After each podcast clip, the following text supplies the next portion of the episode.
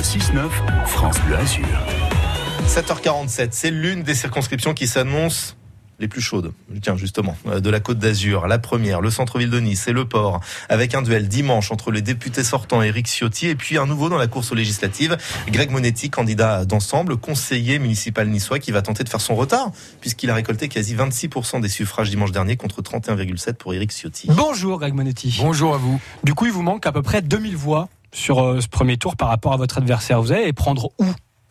Ah ben, je vais les prendre sur tous ceux et toutes celles qui sont prêtes à faire le rassemblement, parce que je crois qu'il est venu le temps euh, qu'au-delà des opinions, des convictions, euh, nous puissions nous retrouver sur le plan des valeurs. Et mes valeurs, ce sont celles de l'humanisme, celles du progressisme, celles de la France aussi. Et je crois qu'aujourd'hui, nous devons nous rassembler parce que le choix qui doit être fait dimanche est un choix important pour tous les habitants de cette circonscription. Hmm. Celui euh, d'une politique publique nouvelle, d'un député de la majorité à la place d'un député de l'opposition.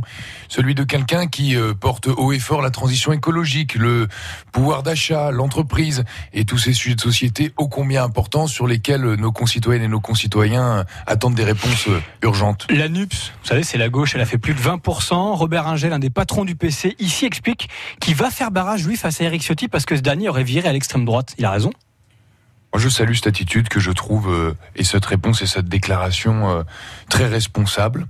Et euh, je vois ici une envie aussi de faire barrage à une dérive d'extrême, sectariste. Et, et, je le remercie de cette déclaration parce que je la crois saine et, et, et je crois que c'est aussi une déclaration qui va dans le sens de mon projet, c'est-à-dire un mmh. projet d'intérêt général. Mais en face, de l'autre côté, on répond que la NUPS aussi, c'est l'extrême gauche. Non mais Monsieur Inger, il a, il a, il a, il a aussi, je veux le dire, une vraie crédibilité de gauche que j'entends. Mm. Et il y a des sujets sur lesquels on peut se retrouver. La transition écologique, un grand projet social, c'est essentiel. Vous savez, la situation, elle n'est pas compliquée.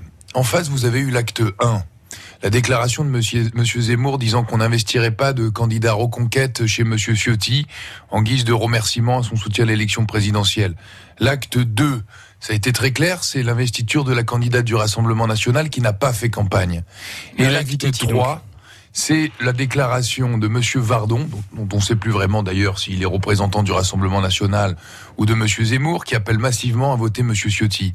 Est-ce que vous avez besoin d'une preuve supplémentaire pour témoigner de la dérive vers la droite extrême ou l'extrême droite de Monsieur Ciotti? Donc il est d'extrême droite aujourd'hui. Ben, quand vous avez quand même trois actes clés de personnalités hmm. majeures qui sont clairement identifiés euh, à l'extrême droite de l'échiquier politique, euh, euh, excusez-moi, mais ça porte, je crois, un message qui est suffisamment clair. Bon, on lui posera la question juste après. Il est invité dans une vingtaine de minutes. En tout cas, vous, vous pourriez être élu grâce à des voix d'extrême gauche aujourd'hui. Mais franchement, vous savez ce qui est important? C'est les Niçoises et les Niçois. Et chacun en, sa qualité de citoyen, dans son intimité, est amené à aller au bureau de vote dimanche et de faire un choix important pour sa ville et pour la société dans laquelle on a envie de vivre. Hmm. Moi, je demande pas à l'entrée ou à la sortie des bureaux de vote aux gens s'ils sont de gauche, de droite, de centre. Je crois que pourtant ça a un peu de sens pour beaucoup de gens encore aujourd'hui. Mais évidemment, des convictions. Mais, mais attendez, vous, avez vu la campagne que j'ai menée? C'est une campagne de cœur, une campagne de conviction où j'ai porté de toutes mes forces, avec toute mon énergie, un projet qui, je crois, euh, est, est, important et attendu. Mais aujourd'hui, c'est l'acte 2 qui s'est ouvert. Hmm. Et cet acte, c'est celui du rassemblement. On peut pas toujours être d'accord, mais aujourd'hui, je crois que les gens ont besoin d'avoir un député qui est responsable.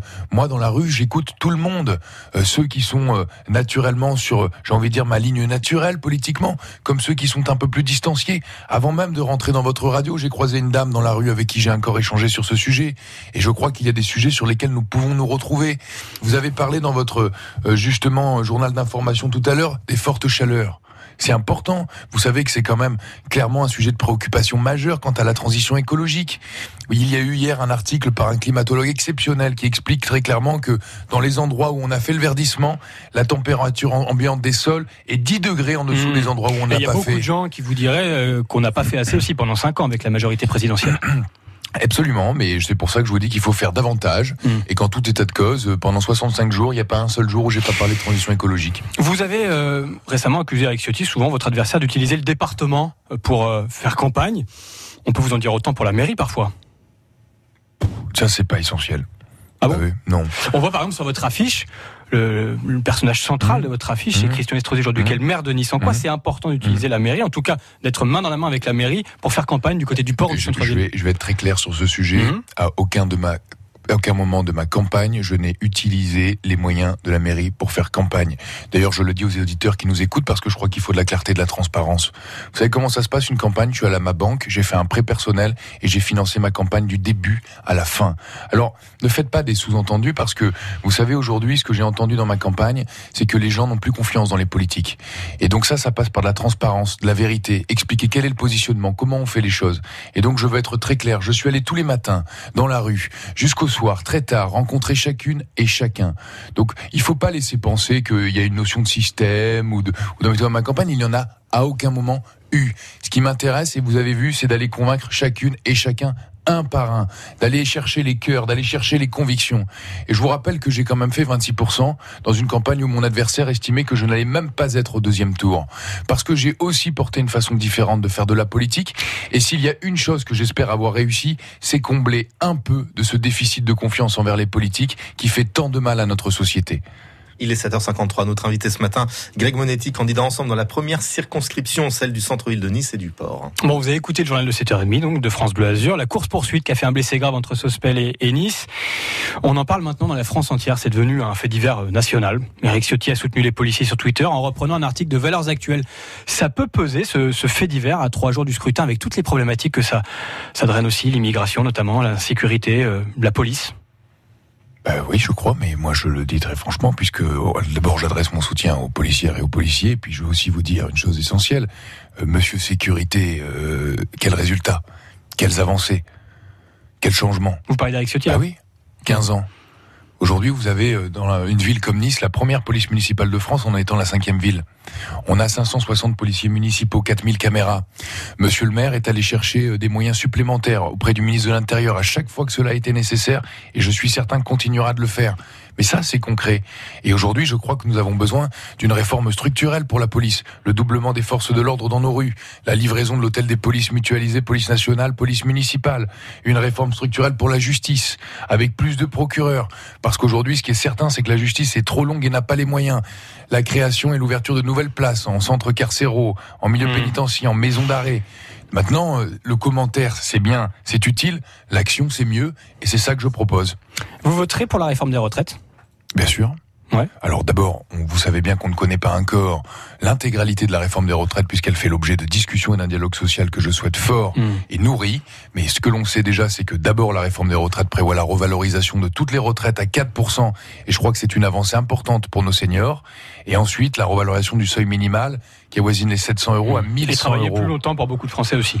C'est un sujet important, évidemment, et vous savez que la France est un pays d'Europe qui travaille le moins, et donc il faut clairement, avec euh, l'allongement de l'espérance de vie, avec le fait que nous avons aujourd'hui un système qui n'est plus financé, Mmh. et que votre génération comme la mienne, d'ailleurs je crois qu'on appartient à la mienne, à la même, Oui, plus ou moins. ben, on est dans un système de retraite où vous et moi, aujourd'hui, nos retraites ne sont pas garanties. Et donc cela, ça appelle naturellement à une réponse urgente, à une réponse forte. Nous devons changer les choses. Euh, justement, pour changer les choses, tout à l'heure, on va changer de candidat à votre place là, sur votre siège. Il y aura Eric Ciotti. Vous avez un message à lui faire passer? Une Ouais, question à lui poser peut-être? Vous savez, je débat ce soir avec lui à Mmh. 18h, on aura toute la, tout l'espace pour le faire. Avant ça, un message sur France Bleu Azur. Laissez-moi dire un message à toutes celles et tous ceux qui nous écoutent. Et je veux leur dire vraiment que dans ma candidature, ils peuvent voir aussi euh, quelque chose de différent, une nouvelle façon de faire de la politique, un projet, et qu'ils se saisissent bien d'une chose. Et qu'ils se le demandent d'ailleurs, parce qu'à la limite, c'est même pas une histoire de Monsieur Monetti ou de Monsieur Ciotti, c'est quel changement?